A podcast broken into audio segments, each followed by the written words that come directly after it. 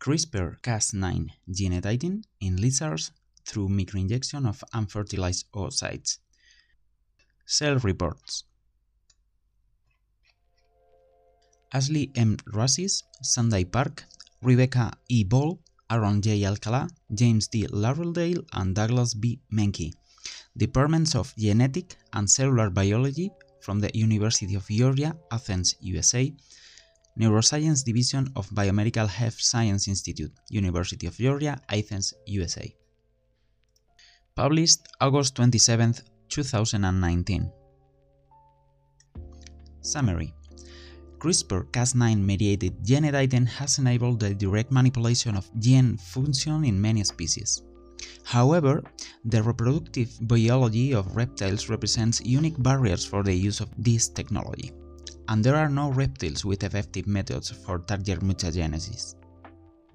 Here we demonstrate that the microinjection of immaculate oocytes within the ovaries of Anolis sagrei females enables the production of CRISPR-Cas9-induced mutations.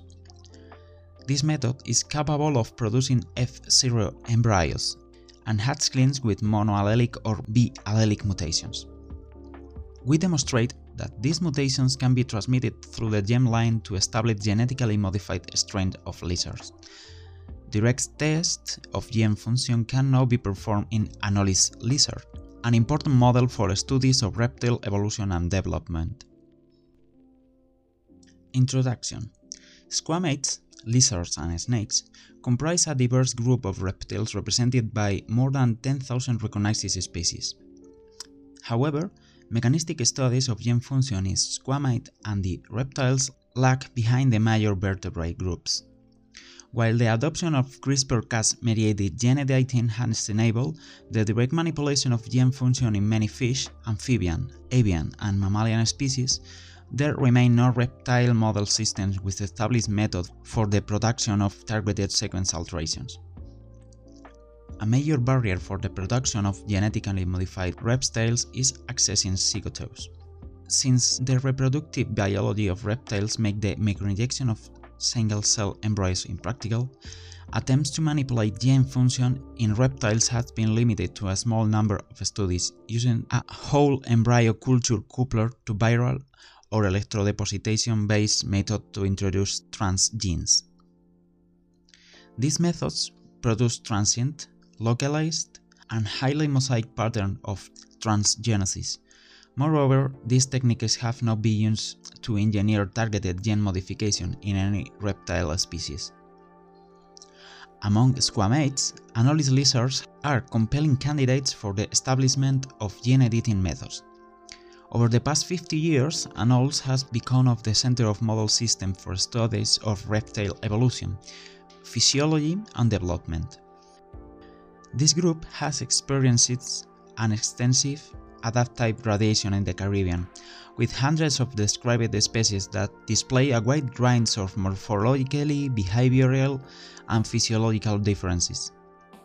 Studies on the cover gene evolution of similar sets of anolis, ecomorphs, or habitat species on different Caribbean islands have produced a rich literature of the biology of anolis lizards. Here we demonstrate that the microinjection of CRISPR-Cas into unfertilized oocytes is an effective method to produce target mutation in the brown anole lizard Anolis sagrei. We anticipate that this approach can be applied to many species of reptiles. Results Gene editing strategy CRISPR-Cas9 mediated genome editing is an effective method for producing genetically modified vertebrates.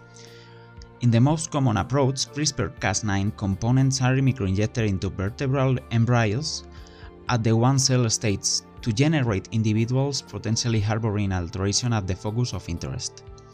However, there are significant challenges associated with the microinjection of Anolis zygotes. These challenges include internal fertilization and the long-term storage of sperm within the oviducts of adult females, which makes timing the microinjection of single-cell embryos extremely difficult. At the time of ovulation, Anolis eggs are also quite large, more or less 8 mm in length, and are filled with substantial amounts of yolk. These oocytes are fragile and are difficult to manipulate without rupturing. Furthermore, after fertilization the egg cells must be deposited around the egg, and embryonic development is initiated before the egg is laid.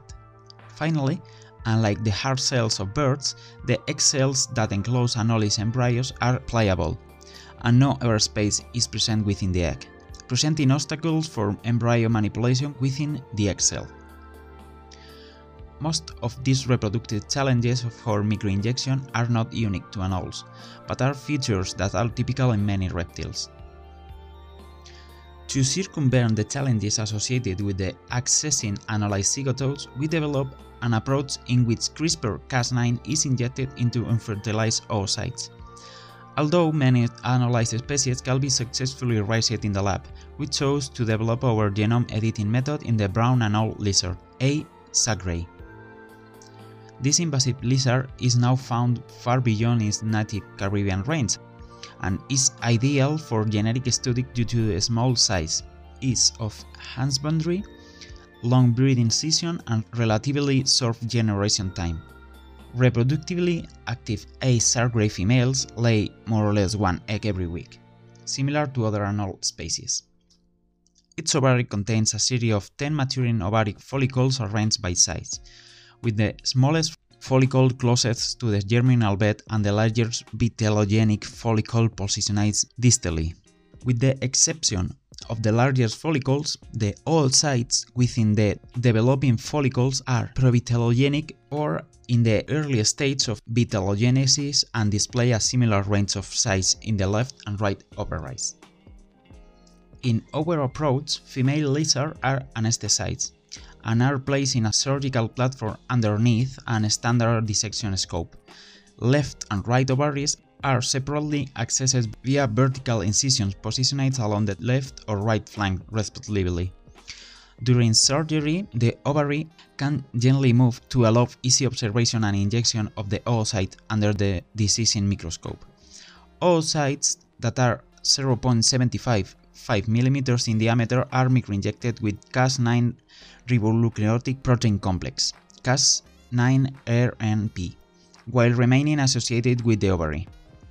A typical anole ovary has 4-6 oocytes in the range. Therefore, 10 oocytes in this size range can be injected per animal. Oocytes more than 5 mm in diameter are not injected due to the increased risk of rupturing these layers. Yolk file oocytes. After the microinjection of oocytes is completed on one side, the incision is sealed with veterinary glue. The procedure is then repeated on the opposite side. Following recovery, the microinjected oocytes continue to mature within the female and are eventually ovulated and fertilized through natural mating, with an introduced male or via stored sperm from previous matings. CRISPR-induced mutation at the TER locus. To assess the effectiveness of our approach, we targeted the second exon of tyrosinase TER gene. Tyrosinase was chosen for this study because lots of function mutations are viable in a wide range of vertebrates. The resulting pigmentation phenotypes are readily detected, and we wish to develop a new anolis model to investigate eye effects associated with human albinism. Cas9 protein coupled to a mixture of three different synthetic guide RNAs was synthesized in mature oocytes. The decision to simultaneously inject three guide RNAs was motivated by the presence of a number of single nucleotide polymorphisms, SNPs, in TER exon 2 within the population of lizards used for these experiments. For these experiments, a total of 146 oocytes from 21 reproductively animal females were microinjected over the course of 8 surgical sessions. We obtained 9 F0 animals harboring mutation in TER exon 2. Four of these animals were phenotypically albino and harbored loss of function mutation of both TER alleles. Five animals carried heterozygous loss of function mutation and exhibit normal pigmentation. Mutant alleles could be visualized by PATES after PCR amplification across TER exon 2 using genomic DNA prepared from F0 embryos, and hatchlings as a template. The changes associated with each of CRISPR-Cas9 induced mutation were determined by sequencing the amplification from each animal and comparing this sequence to that of wild-type lizard in the colony. The overall mutation frequency in terms of mutant lizard per follicle injects was 6.2%. A mutation frequency of 9.7% was obtained from microinjected follicles that were 1.5 to 2.5 mm in diameter, while follicles 0.75, 9.0 mm and 3 to 5 mm in diameter yields frequency of 9.3% and 5.6% respectively. No mutations were obtained from microinjection into follicles low than 0.5 mm in diameter. Consistent with the results in other vertebrates, CRISPR-Cas9 genome editing in lizard result in indels that range size from C to 17 BP. Germline transmission for a TER mutation. To establish stable lines of genetically modified anoles, it is necessary to transmit mutation through the germ line. Therefore, we made a white-type male lizard to an F0 female lizard that was heterozygous for a 17 BP deletion in TER exon 2. PAGE genotyping revealed that the first three offspring for this mating pair inherited the TER allele from the mother. Thus, stable lines can be established from brown anole lizards that carry CRISPR induction mutation generated via microinjection of oocytes. Discussion While CRISPR-based gene editing has been reported, it's a host of different species. The generation of non-mosaic mutant animals of the germline transmission of mutations requires a CRISPR components be introduced into the appropriate cell type. Adoption of CRISPR technology in mouse, chick, Xenopus, and zebrafish has been rapid, in part due to the existence of well-established method for the manipulation of fertilized eggs, early stage embryos and germ cells of this species. Experience in this canonical model system has clearly aided the expansion of CRISPR gene editing to other related species. In contrast, there has historically been much less work on methods to culture or manipulate reptilian and embryos. Moreover, there is no reptile model around which a large community of developmental biologists has coalesced. Many of the reproductive features that pose challenges for gene editing in reptiles are also characteristics that make developmental studies less convenient to perform in these animals.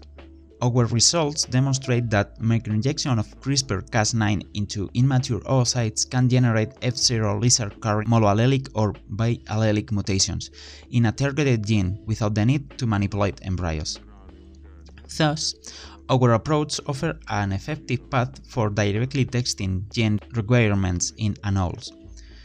The production of F0 offspring with biallelic mutation was somewhat unexpected because it may take several days or weeks for microinjector oocyte to mature and be fertilized by sperm. Our results suggest that active Cas9 RNP can perdure long enough to target the paternal allele after fertilization occurs. For genes in which loss of function mutation are homozygous lethal for the studies requiring heterogeneous animals, we expected that naturally occurring SNPs can be used to facilitate the targeting of one allele only. In our research colony, female S. agraire generally reach reproductive age by 5 months and males by 6-7 months. This generation time is short enough that it should be feasible for mutation of interest to be maintained through breeding, allowing detailed investigation of mutant phenotypes. We anticipate that the gene editing strategy we have used in anoles can also be successfully applied to many other squamates. Moreover, the microinjection of immature oocytes may also provide a viable approach for gene editing in avians. As with squamates, accessing and injecting avian zygotes is technically challenging. A small number of studies in chicken have shown that targeted mutation can be introduced in chicken primordial germ cells, PGCs, growth in culture. circumventing the need to manipulate zygotes. In this alternative approach, the modified PGCs can be introduced into the bloodstream of a host chicken embryo, where they migrate into the gonals to the host, contribute to the germ cell population, and can eventually transmit mutation by breeding the host animal. In comparison, the microinjection of CRISPR reagents into mature oocytes might provide a more direct method to create genetically modified strain of chickens. Furthermore, since optimal PGC culture conduction differ between species, the injection of immature oocytes may prove to be a more expedient approach for DNA editing in others, less studied avian species in which PGC culture conditionates have not been established. The editing efficiency that we observe at the A Sagrade tier locus 6% is relatively low compared to CRISPR efficiencies that have been reported in other vertebrates.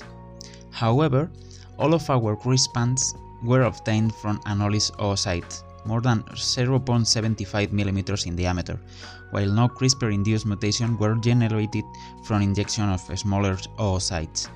Therefore, focusing injection efforts on larger oocytes, which are also easier to inject, may be a simple way to improve gene editing efficiency in anolis lizards. While sequencing control animals and F0 animals from CRISPR injection, we also note that some animals carried alleles with naturally occurring SNPs at tier guide sites A and B. These variants are likely to be resistant to the guide RNAs that we use and may have induced our editing efficiency. Therefore, we recommend surveying target sites for polymorphisms before selecting target sites or designing PCR primers for screening F0 offsprings. We targeting the tier locus. We simultaneously injected 3 guide RNA in an attempt to increase the probability of inducing targeted mutation. However, this may also increase the chance of off-target events. Although we did not assess the frequency of off-target mutation in this study, in silico selection of guide sites with the fewest predicted off-target matches and the use of high-fidelity Cas9 variants should reduce the chances of inducing an unintended mutation. Even with the modest efficiencies we obtain in this study, one day of microinjection surgeries can be expected to yield to 4 mutants. Surgeries of 5 females can be completed in a typical day, with 10 oocyte injected per female. As injection volumes and reagents concentrations are further optimized, it is reasonable to expect that gene editing efficiency will improve. Moreover, mutation carried by F0 animals can be transmitted through the germline to establish a strain of lizard that carry defined mutations. The establishment of CRISPR-Cas9 editing in expensive reptilian system will finally permit mechanistic studies of gene function to be performed in reptiles.